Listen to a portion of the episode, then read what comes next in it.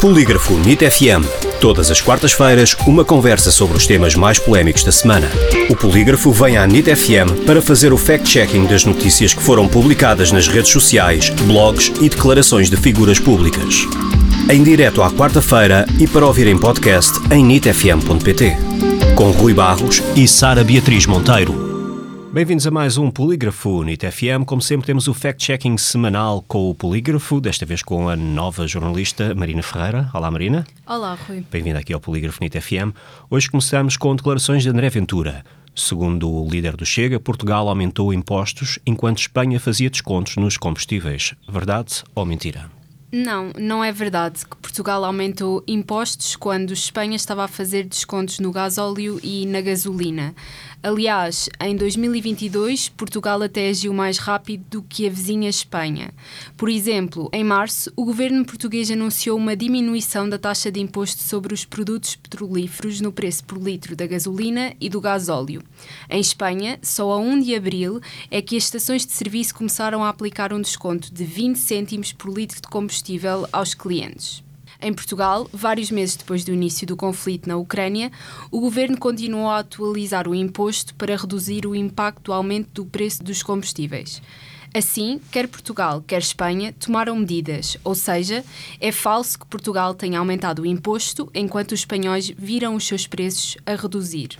Alega-se nas redes sociais que os argentinos protestaram contra a visita de Lula da Silva ao país, que decorreu no início da semana. No post-análise, congratula-se o povo brasileiro por ser uma inspiração e exemplo para o mundo e divulgam-se imagens do legado protesto. Verdade ou falsidade? Uh, não, a informação deste post é falsa. O vídeo em questão não tem nenhuma relação com a visita do presidente brasileiro à Argentina. As imagens originais foram captadas em dezembro de 2021 e não têm nada a ver com a visita de Lula.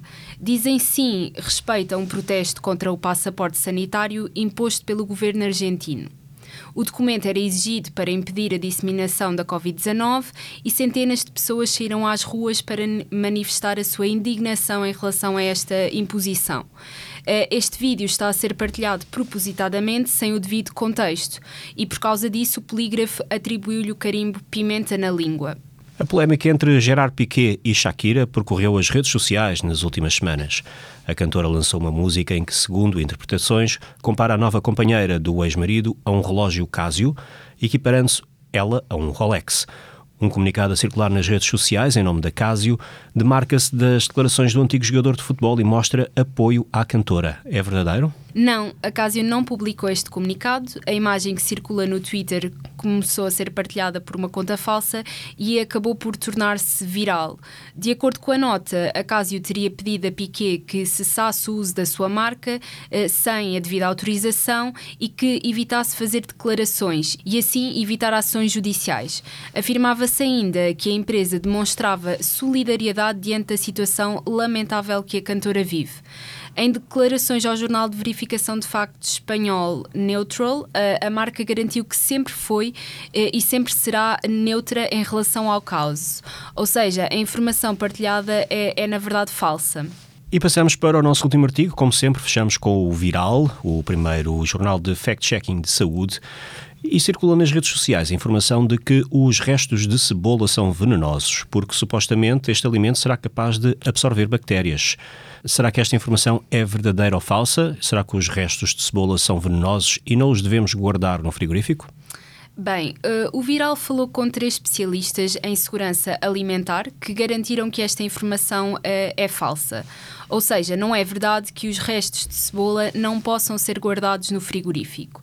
Uh, em primeiro lugar, porque as bactérias não são atraídas espontaneamente para a cebola ou por qualquer outro alimento. Depois, porque a composição da cebola até inibe a propagação de micro-organismos. E, por fim, porque a temperatura do frigorífico também dificulta a propagação de bactérias. Portanto, uh, é seguro guardar as sobras de cebola no frigorífico. Obrigado, Marina. Obrigada, Rui. Voltamos então para a semana com mais um Polígrafo NIT FM. Claro que estes e outros temas estão disponíveis em polígrafo.sap.pt e também em viral.sap.pt.